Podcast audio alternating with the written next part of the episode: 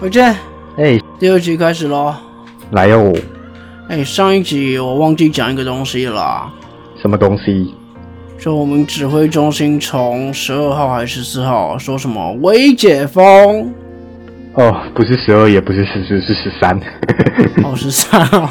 嗯，我一开始听到我就觉得干这是三小啊，还有叫微解封的哦。嗯，就是怕那些小吃店饿死吧。但现在有一个很神奇的情形，全台湾有几个县市同意微解封？全台湾只有一个县市啊。哪里呀、我我知道有一个，但是忘记了啊，是花莲是不是？各位听众朋友们，大家好，欢迎收听中议题。你中意什么议题呢？我是主持人钟义群。那大家好，我是有健。有些人刚刚说台湾只有一个县市有同意微解封，哪一个县市啊？他算是同意为解封嘛？应该也还好，就是花莲呐、他们有开放内用。然后其他台湾所有县市都不开放内用，那你中央政府在说为解封，在说什么的、啊？诶，这个好像之前说什么哦那个美国猪肉一样，对不对？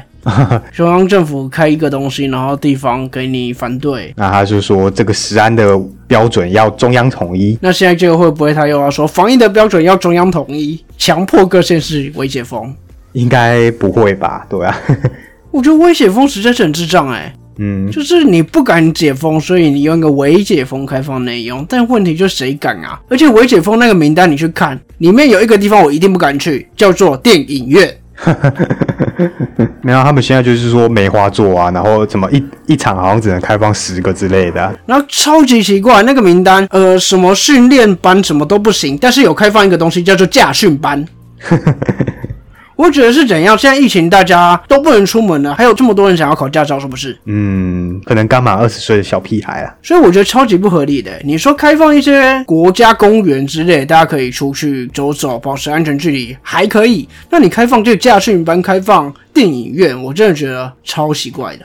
嗯，有啊，馆长也有说啊，那个健身房虽然有开放，但是他那个规定真的是严到他干脆不要开放。对啊，那些运动场所啊、健身房啊，还有一些好像球场之类的，那你去运动，你要全程戴口罩、欸，是不是会先闷死啊？哦，对啊，可能会哦。所以我觉得你这个伪解封真的是到底在干嘛？我听不懂啊。而且你刚刚讲那个国家公园，其实你知道那个金山区公所他自己宣布说金山的海海边都不开放，那基本上你想要出去踏青，你还要自己查说哪边有开哪边没开，这也蛮麻烦的、啊。所以这东西就很奇怪啊！我上一集就是想要讲这个，但我忘记了，现在记性真的不太好。伪解封真的是不敢解封，所以说一个伪解封大家可以内用，这真的是非常没有逻辑的东西啊！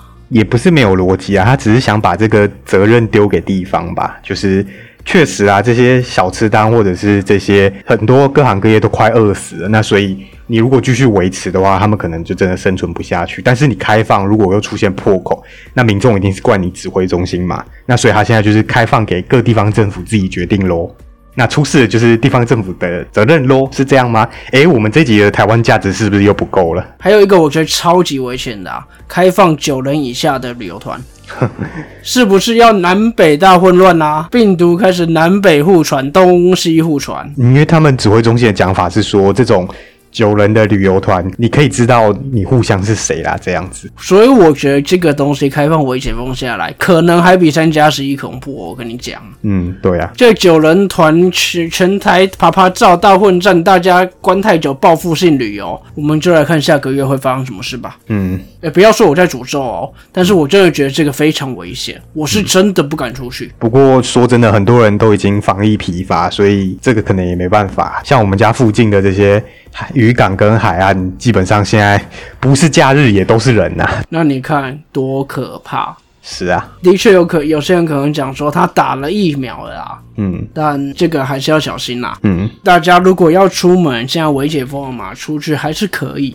嗯，但是请做好防疫，戴好口罩，嗯，不要又像我们民进党政府三加十一一样，就是一个疏忽了。嗯，那我们还是回来到我们这一拜的主题吧。我们这一拜讲什么啊？好，我们这礼拜讲到的是四大公投案从原本的八月二十六延期到年底，那三 Q 罢免案成立了，那目前是预计也就是原本公投的日期去去做投票，但是现在大家都在吵说，哦，你这个到底要不要延？这样，那中选会方面也已经有开会在讨论了，这样。对，其实就是主要看我们公投跟罢免案该不该延啦、嗯，但其实我们罢免案整个过程，它是刚立案而已。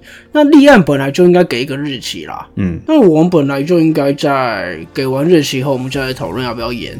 嗯，所以我就说嘛，国民党编早了嘛，应该真的是要等他确定你到底要不要演，你再来编嘛。国民党的想法可能就是说，如果我等的话，民进党就偷偷强渡关山，然后就没这件事情吧。我的猜了。好，那其实我们上一集聚焦在两个点啦。第一个点是大家认为这公投跟罢免案到底该不该延期呢？嗯，还是一个可以一个延，可以一个不延呢？嗯，另外一个其实是讨论我们之前已经说要推行很久的不在籍投票，嗯那有什么方式可以执行不在籍投票呢？嗯，这个是上一集请大家思考的一个东西。嗯那其实我们上一集有提到很多次的一个名词，它叫做准用。嗯，我们上一集好像忘了解释这是什么东西了哈。所以你要开启综艺体的法律小教室喽。没有啦，也没有到这么专业啦。我其实就讲简单一点，准用就是像今天公投法没有规定一个因为天然灾害或者是特殊情况延后的一个规定。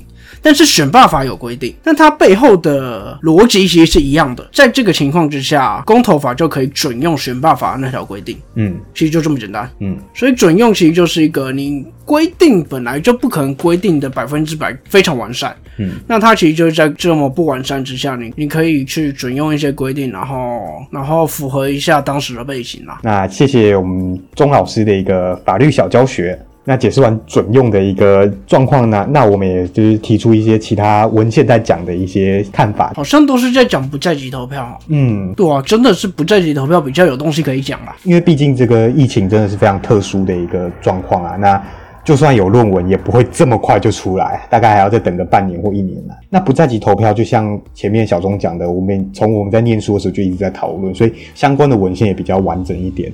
那有一篇文献是在讲说，那经过这个教授的计算，像二零一二年这个总统选举的结果，他不会因为不在籍投票的选民全部去投票而出现逆转。所以他其实认为不在籍投票没有那么重要的意思吗。嗯，可能是哦，对，就是其实我觉得不在籍投票它是一个方便选民去做投票的动作啊。嗯他倒不是成想要成为一个主力，说你要让选情逆转啊。嗯哦，因为这一篇论文探讨的背景就是有有一些人呐、就是认为说啊，如果有不在籍投票的话，那些海外的侨民就可以投票。那这些海外侨民投票的话，嗯，这个总统选举就会逆转。但这位老师他做出来的结果就是，他就是用数据跟你答，就跟你讲说，嗯，不会，并不会这样。会投就会去投了。嗯，对，没错。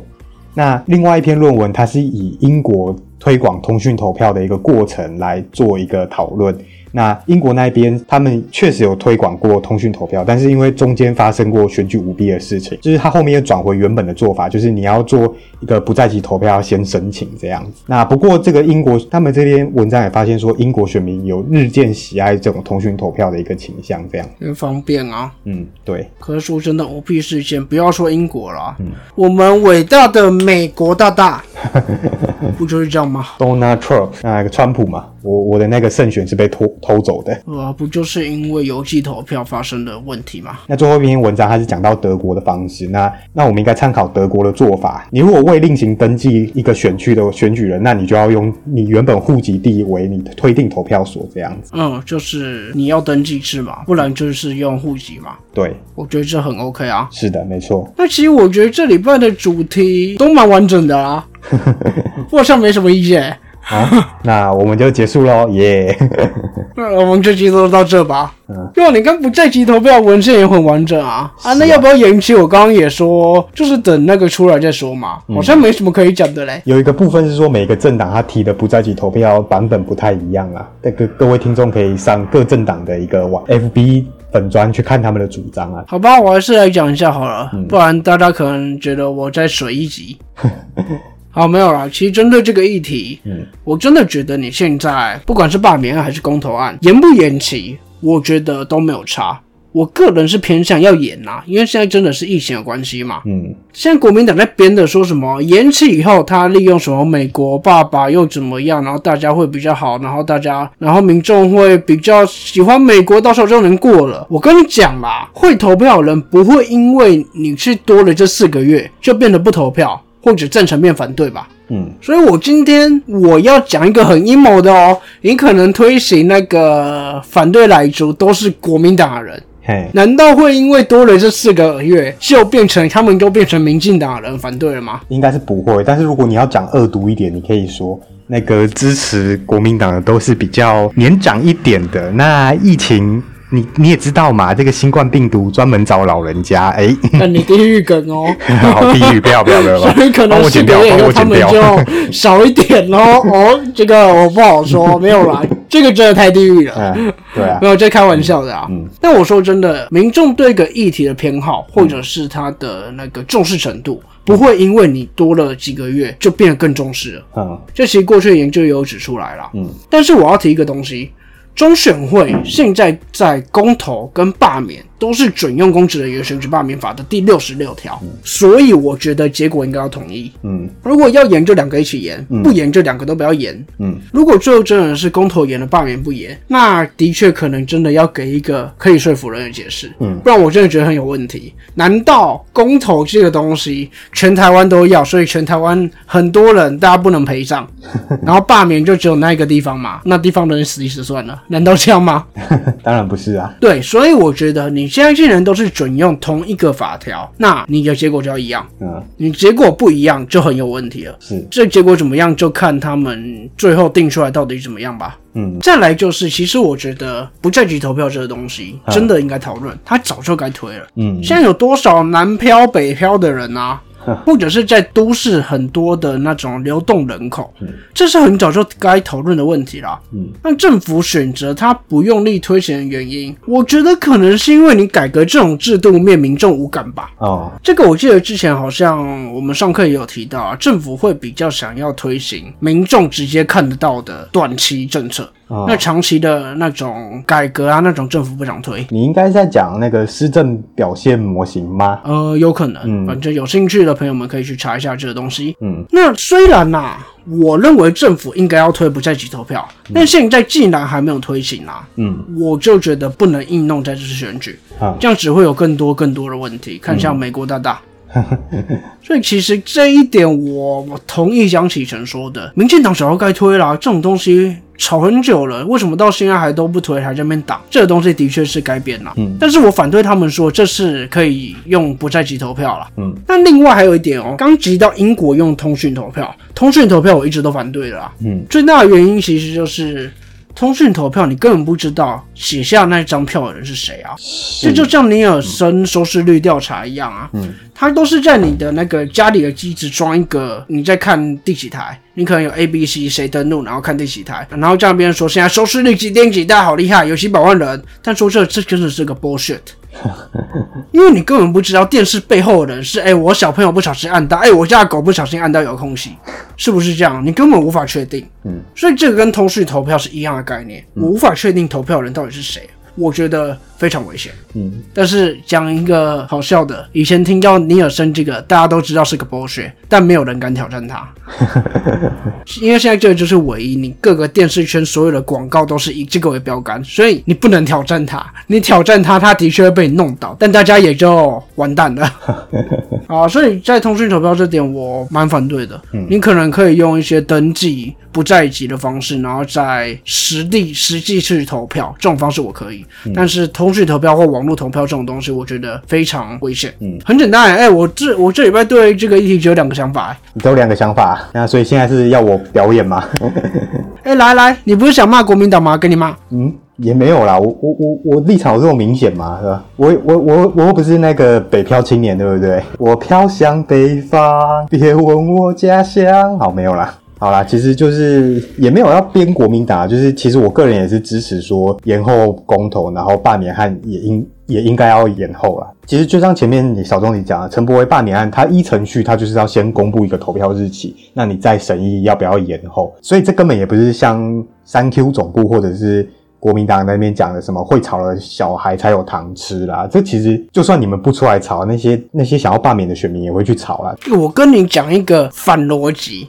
那他们今天在那边说，是他公布了一个投票日期，在延后，这个不对。你想要在那边吵吵吵，你有一些政治操作。那照他们的想法，难道不要公布投票日期吗？不公布投票日期，那哪来的延后？他们可能觉得说，你这个中选会应该要公布日期，然后就直接讲说，就是要跟公投一起延到十二月十八吧。但不行啊，因为你罢免案就是有实际的规定，你今天投票日期就是要在立案的日期以后多久啊？对啊，小钟你说没所以就像我说的，没有逻辑吧？